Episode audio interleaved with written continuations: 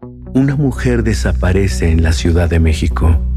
Una investigación rutinaria comienza y la única pista arroja a los agentes a las puertas de la miseria, mientras la muerte los observa. Los observa.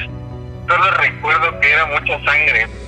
Soy Damián Alcázar y juntos resolveremos un caso más de Fausto. Solo en Spotify.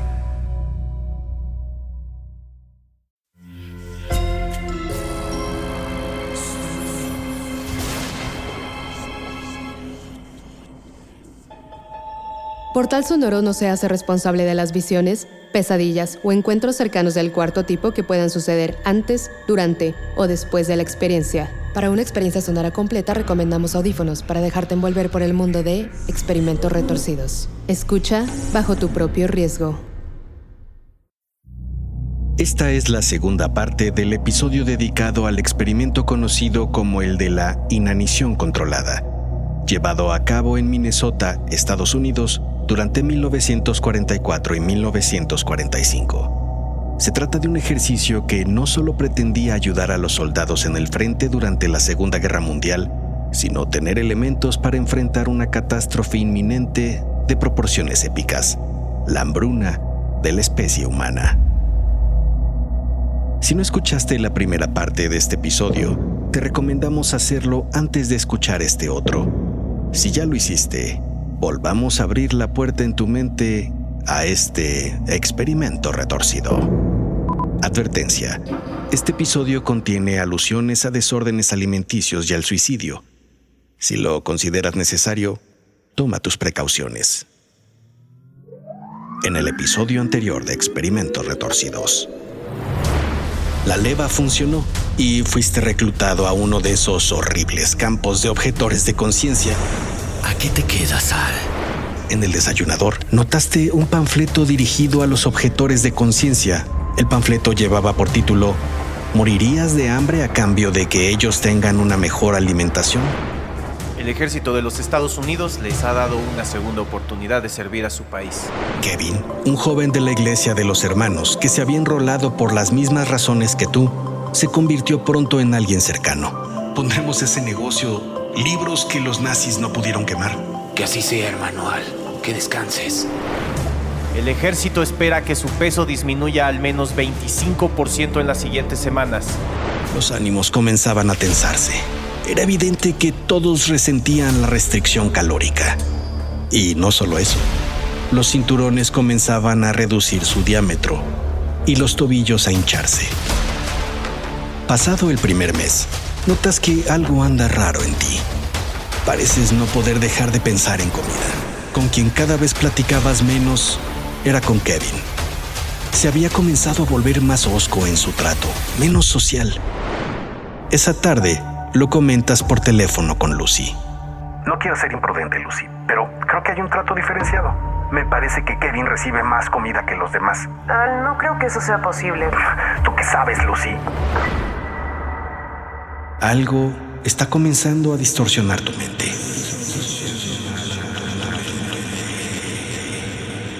Ahora escucha. Solo escucha el sonido de las manecillas. Escucha cómo se desvanecen una a una. Es así porque ahora quizá hemos logrado que entres en un trance podcástico en el que dejarás de ser tú y hasta que escuches las manecillas de nuevo, mi voz te permitirá entrar por segunda ocasión en la cabeza de Al, un objetor de conciencia que está experimentando parte de lo que es estar en el frente, pero a decenas de miles de kilómetros de distancia de la guerra. Sonoro presenta Experimentos Retorcidos. Y esta es la voz de tu anfitrión, Alejandro Joseph.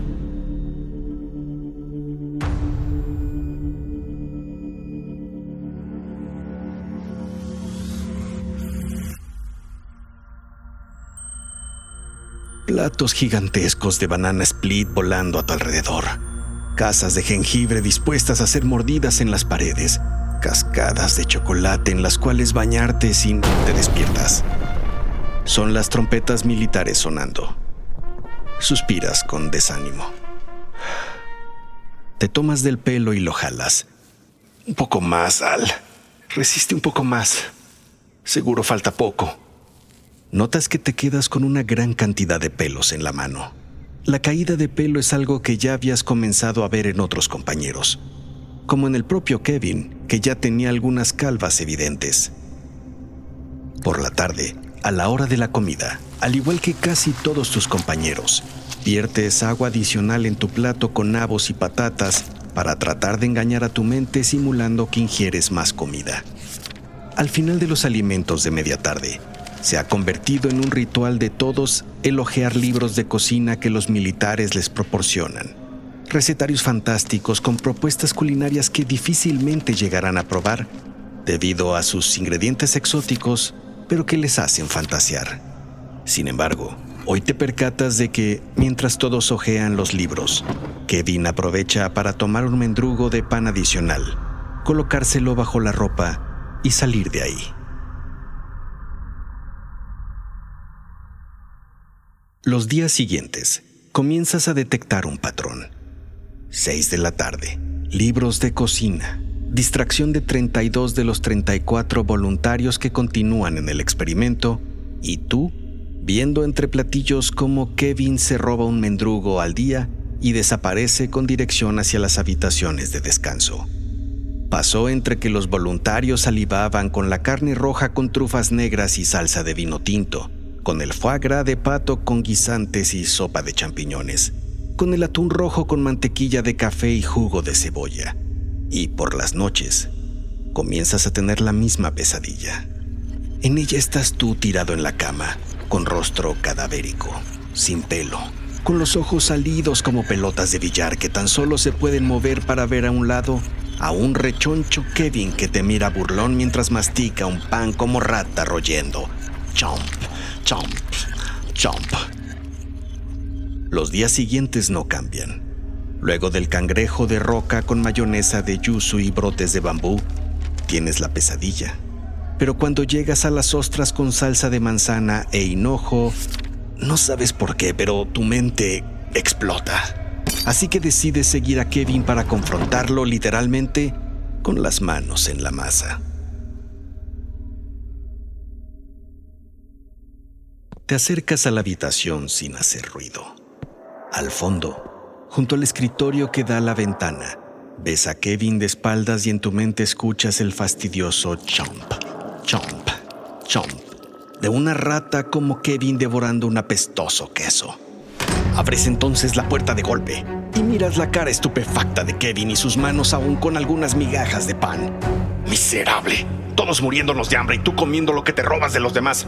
No, Al, no es lo que parece. Asestas un golpe extremo en su mandíbula. Él no parece responder de manera muy ágil por su evidente debilidad corporal. Propinas otro golpe en su rostro y varios más hasta que la sangre escurre por la cara de Kevin y la cubre casi por completo. Solo cuando te das cuenta de lo maltrecho que lo dejaste, decides dar unos pasos atrás arrepentido. Pero eso no es todo. Te parece escuchar el piar de un pájaro dentro de una caja sobre el escritorio de Kevin. Al acercarte, miras una paloma lastimada moverse con dificultad entre migajas de pan esparcidas en la base de la caja. La miras y sueltas en llanto.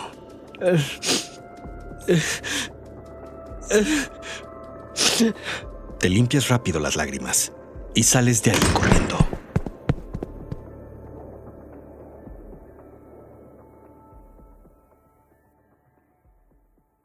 Fue hasta días después del incidente con Kevin que te enteras de la desaparición de la pistola. Es el mismo día que Kevin regresa luego de haber estado en la enfermería. Hasta donde sabes, no ha hecho ninguna denuncia contra tu persona. Una denuncia que tendría que haber sido por escrito porque dejaste su mandíbula destrozada y ahora Kevin se alimenta por medio de una sonda. El párpado abierto que le dejaste le había causado un enorme hematoma en el ojo, aunque con espacio suficiente como para seguirte con la mirada y señalarte con su dedo como si fuera una pistola apuntándote, justo cuando el sargento Costas hablaba de ella. Es inadmisible, señores. Se harán cateos aleatorios en todos los cuartos hasta que aparezca el arma. Tú puedes entender el robo de la pistola y pensar en su utilidad. La depresión que habías comenzado a experimentar para el mes 5 te había hecho pensar en la posibilidad de acabar todo con un tiro en la sien. Y el cuartel era militar, y los militares estaban bastante distraídos jugando a los investigadores, dejando que los pacientes tuvieran fácil acceso a las armas en cualquier momento. Sin embargo, en el fondo de tu cabeza sabías que había otra posibilidad, la venganza de Kevin.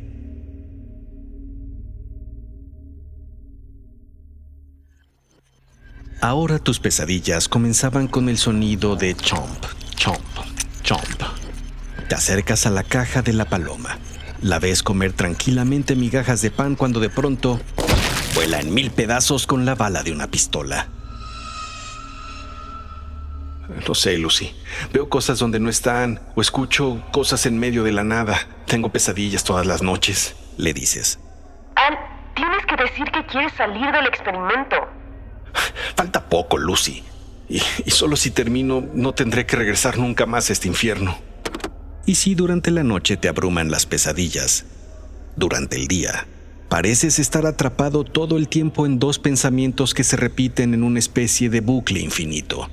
Piensas primero en comida, pero enseguida en que Kevin puede aprovechar ese momento para darte un balazo por estar distraído y entonces no comes.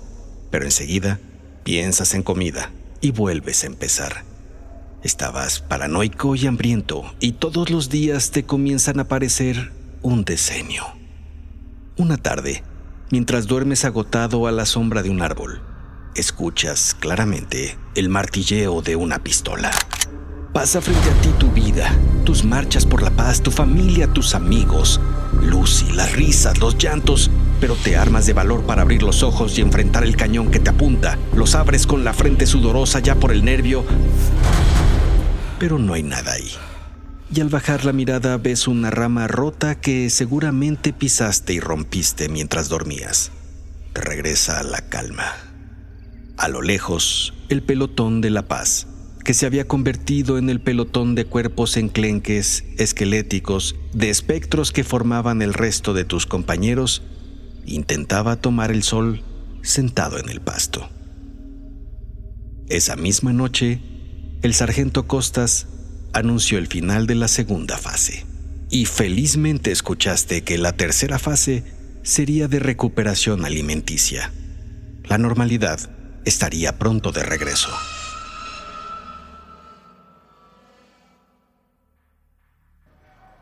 Las semanas de recuperación comenzaron, pero la normalidad que esperabas no llegaba.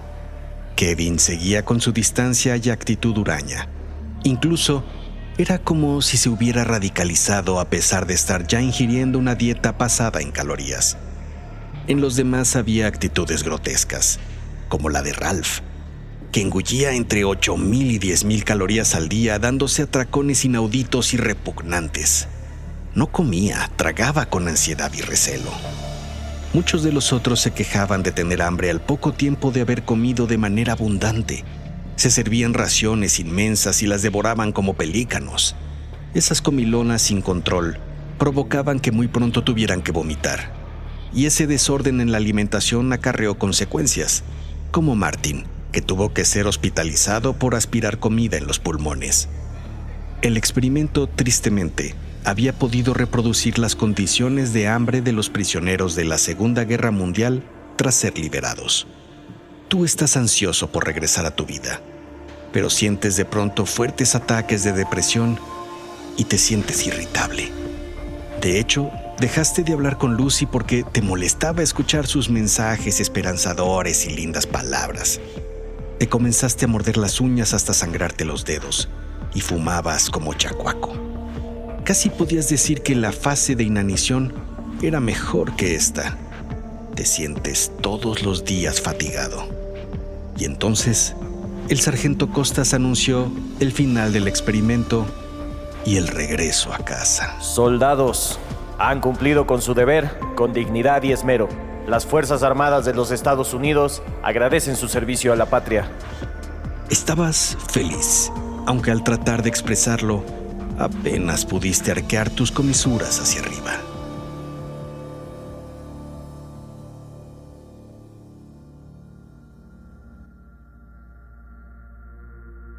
Al platicar con un psicólogo acerca de tus sentimientos, te indicó que los sentimientos heredados de la fase de inanición tardarían en desaparecer más de lo que se imaginaba, y que le dieras tiempo, quizá terapia y mucho tiempo, remató. De cualquier forma sentías una alegría especial al estar preparando tu maleta para el regreso a casa ese día. Te encuentras revisando las bolsas laterales de tu maleta cuando sientes un bulto sólido dentro de una de ellas. Te llama la atención y metes tu brazo y tu reacción es de claro espanto. Señor Sargento Costas, señor. Soldado Al Jacobson. En descanso, he estado agradeciendo los servicios de cada soldado de manera personal. Sargento Costas, ha sido para mí un privilegio servir a mi país. Sin embargo, en su caso, espero estar equivocado, pero un informante me ha comunicado algo perturbador que quería verificar por mí mismo. Tiemblas del coraje porque sabes de qué se trata cuando el sargento se dirige a tu maleta y la voltea para retirarlo todo, incluida la pistola que alguien había colocado en uno de los costados de tu maleta sin que lo supieras. Esa arma no es mía, señor. En toda mi carrera nunca había conocido un traidor a su patria. Robarle al ejército es uno de los delitos más graves. El arma no es mía, sargento Costas, señor. Está diciendo que si comparamos la sangre que tiene la pistola con la sangre del soldado Kevin, ¿no será el mismo tipo? Estabas comenzando a entender que la venganza de Kevin no sería tu muerte. No lo sé, señor. El arma no es mía, repetiste. Claro que no es suya. Es del ejército. Soldados, llévenselo al calabozo. A este le hacen falta otros meses de inanición. Sargento, sargento, no, no es mi pistola. No me deje otra vez. No me deje otra vez sin comer. Se lo suplico, sargento. Sargento. Mientras gritas desesperado, observas el rostro desfigurado de Kevin, con una evidente sonrisa. Es hora de que vuelvas a ser tú, de que regreses lentamente. Escuchas las manecillas de nuevo una a una mientras te haces consciente de que escuchas un podcast llamado Experimentos Retorcidos y de que puedes disfrutar una deliciosa comida en casa al terminar de escucharlo. El informe final del experimento de Minnesota se publicó en dos volúmenes titulados The Biology of Human Starvation, la biología de la inanición humana. Una vez finalizado el estudio, los participantes continuaron con sus vidas fuera del ejército. Algunos de ellos se hicieron profesores, sacerdotes, chefs o agricultores. El experimento de Minnesota puede ser útil para los pacientes con trastornos alimenticios porque da una explicación para muchos de los síntomas emocionales, cognitivos y de comportamiento que sufren. Es importante que vean esas personas que no han perdido el juicio, sino que el hambre lo está afectando. A pesar de las dudas éticas sobre este experimento, los participantes aseguran que lo harían de nuevo para ayudar a combatir lo que aún se perfila como una posibilidad, la hambruna de la especie humana. Si te interesa saber más acerca del experimento de la inanición controlada, no dejes de consultar las ligas e información de interés que te dejamos en las notas de este episodio. Los personajes y situaciones en este capítulo son ficticios. Cualquier parecido con la realidad es mera coincidencia.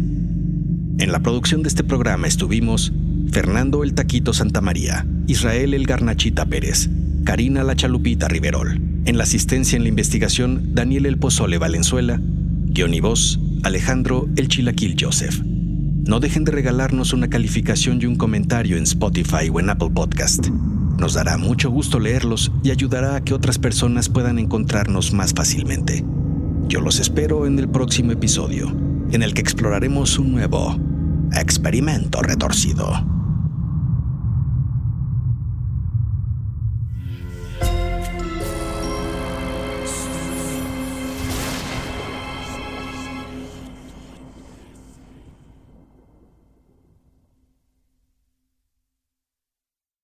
It is Ryan here, and I have a question for you. What do you do when you win? Like, are you a fist pumper? A woohooer, a hand clapper, a high fiver. I kind of like the high five, but if you want to hone in on those winning moves, check out Chumba Casino. At chumbacasino.com, choose from hundreds of social casino style games for your chance to redeem serious cash prizes. There are new game releases weekly, plus free daily bonuses. So don't wait. Start having the most fun ever at chumbacasino.com. No purchase necessary. BGW. Void were prohibited by law. See terms and conditions. 18 plus. Una mujer desaparece en la Ciudad de México. Una investigación rutinaria comienza y la única pista arroja a los agentes a las puertas de la miseria, mientras la muerte los observa. Solo recuerdo que era mucha sangre. Soy Damián Alcázar y juntos resolveremos un caso más de Fausto. Solo en Spotify. Sé bienvenido a Tristan Terror, mi podcast donde comparto múltiples vivencias paranormales que mi propia audiencia me manda. Relatos sobre brujas, sectas, fenómenos extraños en distintos lugares conocidos de México. Adéntrate para que conozcas los relatos más aterradores de México. Y así esta noche, te aseguro tendrás dulces pesadillas. Escucha Tristan Terror en cualquier plataforma de podcast.